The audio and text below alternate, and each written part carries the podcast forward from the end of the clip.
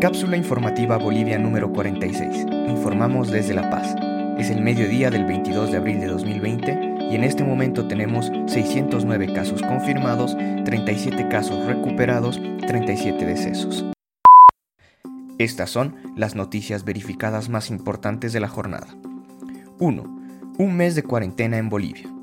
Se cumple un mes de la declaración de cuarentena en el país, la medida que ha paralizado casi todo el mundo en su totalidad. Varios medios de comunicación y analistas hacen un balance de los hitos de este periodo. Entre ellos se destacan. Se ha puesto en evidencia la precaria situación del sistema de salud boliviano. Arrancar la atención de la crisis develó deficiencias en la gestión. Se incluye el cambio de ministro de salud.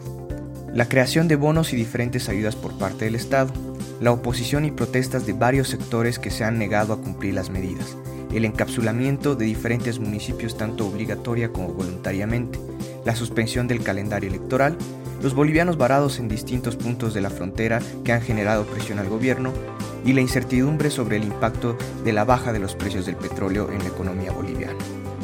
Según el ministro de Obras Públicas, Iván Arias, 90% de la población está cumpliendo la cuarentena.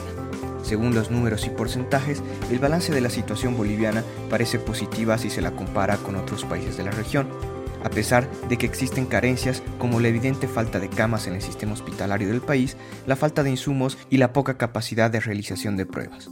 Hoy, el comité científico que ha organizado el gobierno evaluará la cuarentena y definirá si las medidas pueden ser flexibilizadas. 2. Bolivia brindará asistencia a bolivianos en el exterior a través de consulados. Desde el inicio de la cuarentena se ha hecho visible la complicada situación que atraviesan bolivianos en el exterior. Muchos de ellos han intentado entrar al país, muchos esperan en las fronteras y otros ya han ingresado. En otros países como Italia y España, bolivianos han fallecido, muchos han perdido sus trabajos y varios se encuentran en situación de ilegalidad. En respuesta a esta situación, el gobierno ha indicado que los bolivianos que deseen ingresar al país deben cubrir los gastos de su retorno como ya lo han hecho algunos, señaló la canciller Longaric. Para atender esta situación, en cambio, el gobierno ha aprobado el decreto 4223 que autoriza al Ministerio de Relaciones Exteriores realizar transferencias de fondos destinados a gastos de alimentación, cremación de restos mortales, compra de productos de limpieza, higiene, sanitarios y otros a favor de ciudadanos bolivianos en el exterior en situación de vulnerabilidad y o emergencia, dicta el artículo único del documento. La ministra aclaró, se colaborará a nuestros compatriotas que se encuentren en situación difícil en especie, con alimentos, medicamentos o con enseres de higiene, pero no con dinero. 3. Organismos internacionales anticipan impacto negativo en la economía regional y local.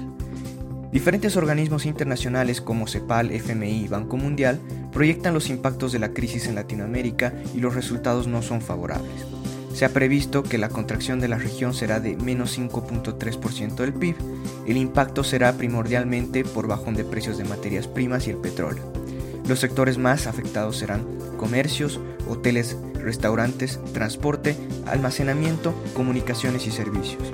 Se prevé que la caída boliviana estará entre 2.9 y 3.4% del PIB que no se compara con las peores previstas para el continente, que son Venezuela con 18%, Argentina, México y Ecuador con 6.5%. Finalmente, se proyecta una tasa de desempleo muy alta, 11,5% en total para la región, que son 11 millones de desempleados, impactando en la pobreza que crecería a 30% en nuestros países. Muchas gracias por escuchar. Por favor, cuídate y cuida de los demás tomando las medidas de precaución necesarias definidas por nuestras autoridades.